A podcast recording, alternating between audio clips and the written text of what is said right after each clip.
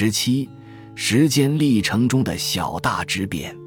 上述问题或可从时间历程中的小大之变论述中获得进一步的理解。逍遥游亦透过之与年论小大之变，小之不及大之，小年不及大年，昔已知其然也。朝修不知晦朔，晦姑不知春秋，此小年也。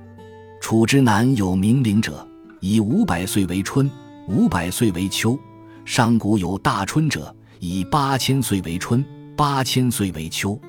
而彭祖乃今以九代问，众人匹之，不亦悲乎？朝秀朝生暮死，不识月出月底。惠姑飞上枝头，只能存活短短十三天。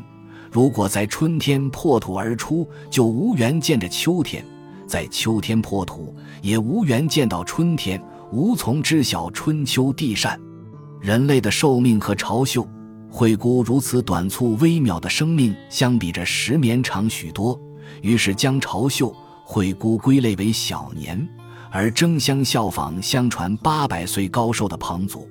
但无论是昭秀、惠姑或是彭祖所经历的时间历程，一旦与以人世千年为一年的明灵。即以一万六千载为一岁的大春相比，在以千秋万岁纪年的时间轴上，都是如此短暂，短暂的几乎无法辨识。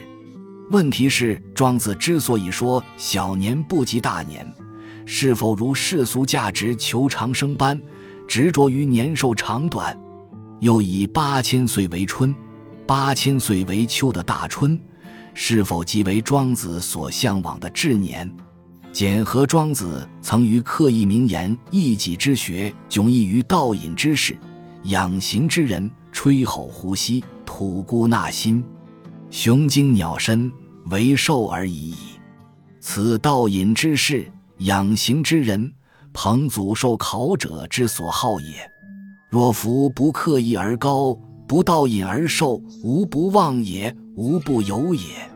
坦然无极。”而众美从之，此天地之道，圣人之德也。刻画出庄学与追求彭祖授考的道隐之事、养形之人间清楚的诊界。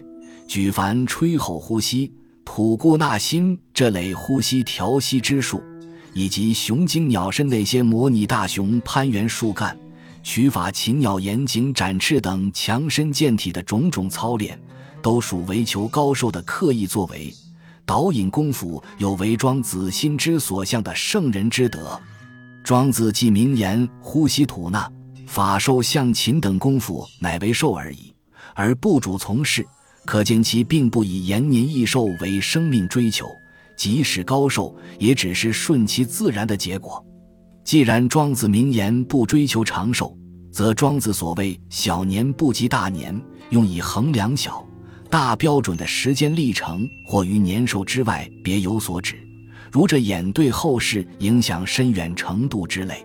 此问题也许在厘清庄子用以表征空间之远与时间之长之大鹏、大春究竟何指后，即能一并获得解答。